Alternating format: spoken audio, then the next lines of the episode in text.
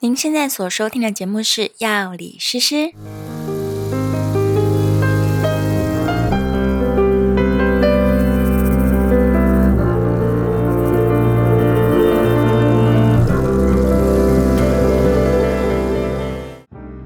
Hello，大家好，我是诗诗。我是 Knife，在这个节目当中，我们会用轻松有趣的方式来讨论各种跟健康、生活，甚至是哲学有关的话题。如果你觉得这样内容对你有帮助的话，欢迎订阅我们的频道，并在 Apple Podcast 留下五星好评。如果你听完节目之后有任何的心得或是想法，我们都很期待能够看到你的留言哦。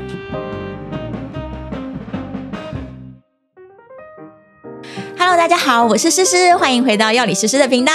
大家好，我是 Knife。今天的主题其实是我很早很早之前就已经写在小本本上面，叫做《万能的魔法修道院》。我我这个跟、这个跟健康相关吗？嗯当然还相是。关啊，修道院，尤其是中世纪的修道院，其实对它一直都被认为是西洋医学院最早的样子，甚至是医院的雏嗯啊是是是形。所以修道院这件事情，它跟医学本来就很有关系。嗯然后我之前就很好奇嘛，尤其是又听了非常非常多关于这个修道院或者是神学院的一些故事，就例如说生病了也会跑去那边求助，对，然后可能在路上遇到伏击中毒了，然后对也会跑去修道院躲起来，对，然后就会有那种很善良的修士啊，或者是修女，然后就来，啊，我给你东西吃，把你救好了，这样。是，对，所以在古代没有错，修道院它其实就是一个照顾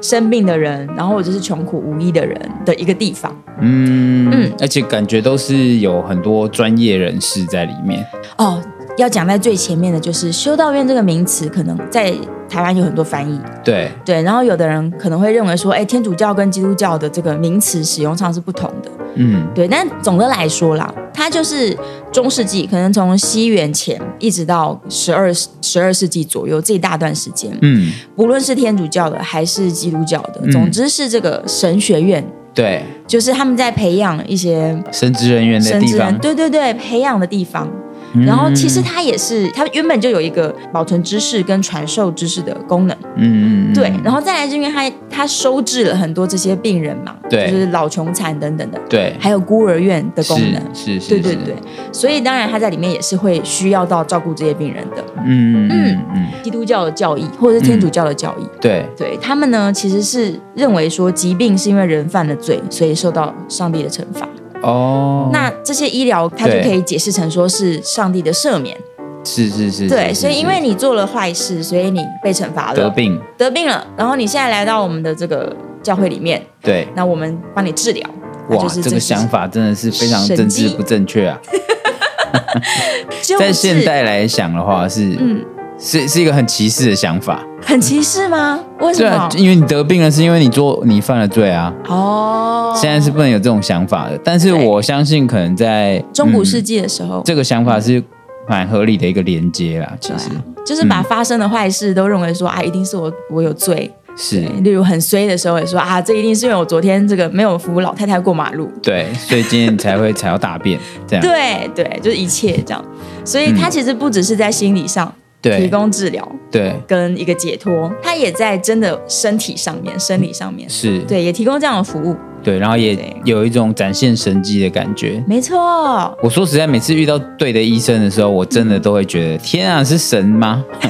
所以神医神医啊，是真的有这种感觉、对啊，对啊，像有时候有一次我去拔牙，嗯那个拔智齿，嗯，真的是怎么会这么瞬间，一点都不痛，太容易了吧？哇！然后我就说，你可以把其他的都拔掉吗？ 他说不行，一次只能麻醉一个，就当你遇到神医的时 候，你就会觉得太神奇了。而且你也会觉得医生身上发着光芒，对然后他，他直接根除了你的痛苦，有一种慈爱的感觉，嗯对，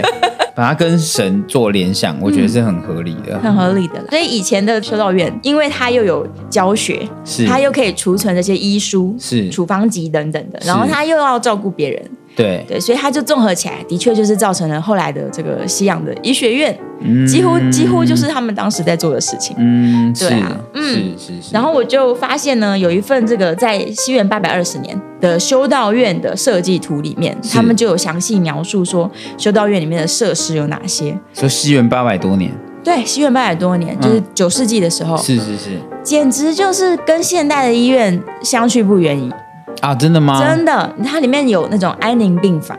哦，对，就是让大家好好的住在这里，因为它可能也没办法被治治好了。是对，所以它里面有安宁病房的设置，是然后也有这种急症的病人急诊室急诊室就很大的寝室，受伤的人都可以来收治的。然后有医生的房间，是，对，所以是住在那边的医生，对，住住住住院医师的宿舍，对， 对，然后有药品储藏室。嗯嗯嗯，对，就是可以把一些用药啊，对可能萃取好的东西对啊，放在先放在里那面。对，那里面也做这个制作，等于是小型的药厂就在里面。嗯然后还有这个放血的房间，因为以前很流行放血，嗯，对，中古世纪他们都是用放血在治病。哦，真的吗？哦，对啊，就觉得啊，你中毒了，赶快把血放一放，这样。哦，所以你看那个很多电影里面都有演嘛，用那个水蛭，嗯把你把血吸出来。嗯对，这也是以前的一个主流治疗法。哦，我不知道这个事情嗯哎、哦真的就是说我不知道它是一个很主流的治疗法，嗯，哦，那它难道难道就像是我们现在捐血治百病一样吗？当然以前的医学就是。用这个逻辑啦，现在看会觉得有点荒谬，但他们以前是很多很多病都会把你血放掉，然后甚至他们会再灌输血液进来，但是这个灌输血液的来源有有时候会用一些动物，人这样还可以活吗？如果治活了呢，就是神机；如果没治活，就你的罪太大了，就是可能会是这样。我不知嗯道，原来可以用别的动物的血，古代的时候是各式各样的，很哇！对啊。其实古代的治疗法还蛮值得讨论的，也许我哦你之后、要再改天再录一集给大家，对对对，我们再看有多荒谬这样。哦，对有一些古代的方式，古代的方式，嗯，嗯甚至还有听过那种连通肠对，都可以拿来做治疗，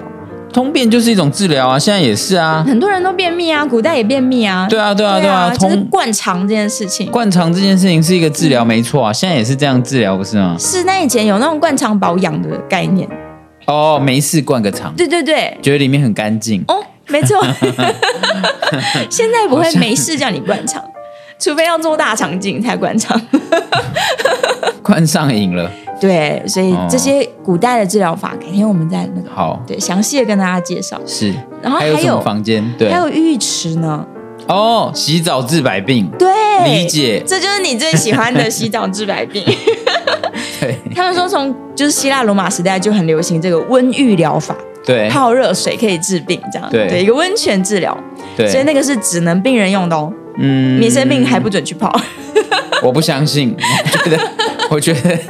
医务人员应该自己下也班会把泡一它下当，成对对一个休闲吧。当成脚酸痛就泡一下，多舒服呢？而且那时候就有浴场了吧？对呀、它就是一种浴场吧？它、嗯嗯，它还是说他们那种是一种药浴，就是有有加料的，也不一定。啊也不一定啊，嗯对，就是反正是病人专用的浴池就对了。然后还有调剂室，他们除了有药品储藏室之外，还有调剂室，嗯，而且呢还有规划非常严谨的药草园。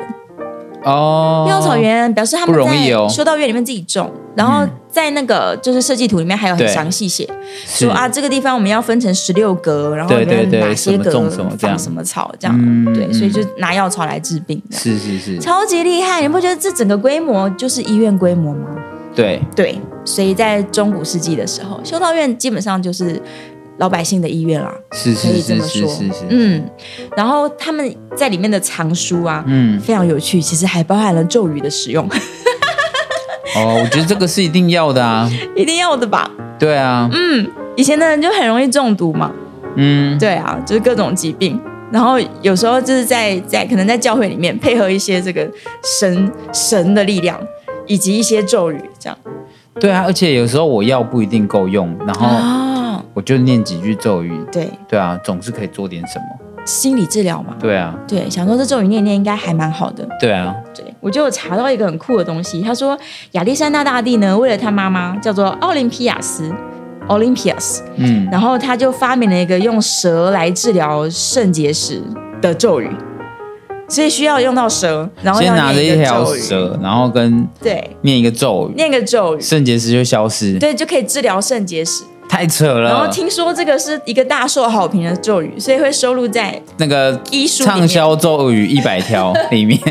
没有，他就收在医书里面。对，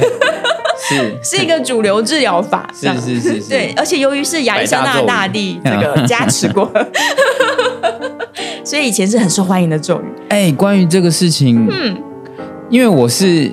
我是一个肾结石的患者，我我震波碎石两次了。对我哦，从小就有就有肾结石，我那两次的时候，我都心里想说，嗯，要是我是古人，我不就死了吗？对呀、我心里就是这样想。超痛的。我想说，要是我我是古人，那哪有震波这种事情？嗯，石头怎么出来？原来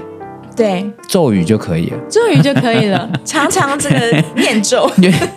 原来在古代，只要一一指咒语就可以解决这个问题。 还要一只蛇啊？对，详细不知道，详细我们再去找找看。哇！那你就养一只蛇，然后然后念念那咒然后学那个咒 语。哎、这个太厉害了！后来修道院也都会去编一些配方剂啊，就是对如何对解对毒，然后什么草加什么草可以对治什么病对对这样。对然后这个药物可能会制备好之后，就成为一个商品，对，所以修道院也可以赚钱。然后也可以卖卖这个，嗯，对，然后像如果有去过意大利的话，有知道是说这个世界上最早的香水，是其实也是在修道院被发明的、啊，因哦为，他们种很多药草嘛，对对对而。且他们有比较先进的萃取技术，对那，其实这个也是啊，嗯葡萄酒也是修道院发明，也是修也是道院变商 品商品化的。这个是你上天堂之后才能喝的，哦。一般啊老老百姓喝不到酒的、啊，等于算是当神职人员的一个 bonus。哇，所以他们可以自己酿酒自己喝，对，哦，一一般老百姓是喝不到修道院那样的酒的。哇，而且甚至我我们现在看到很多酒标上面，它都是十字架的标示，对那就是因为那个时候修道院它的医疗功能很强，对酒庄本身跟那个医、医疗院所嗯对是一起的啊。哦，就是它的附属设施了，嗯对啊，对啊，对啊。而且他们会做很多药草酒，对不对？就是用来治病的，嗯，是是是是，那个比较后期了，就是说战争的时候，嗯做把药草做成酒，然后让